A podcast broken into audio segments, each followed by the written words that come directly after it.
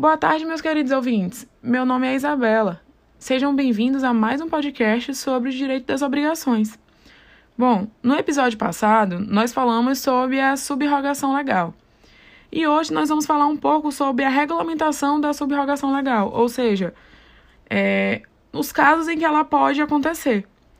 A subrogação legal, ela é pleitada no artigo 346 do Código Civil, é, onde diz onde a subrogação legal vai caber.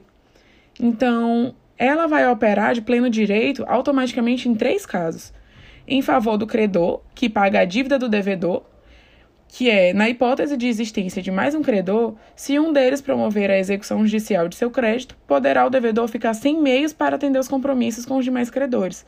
Assim, qualquer um dos demais credores pode pagar ao credor exequente e ficar subrogado em seus direitos, efetuando a cobrança ao devedor no momento que lhe for mais oportuno.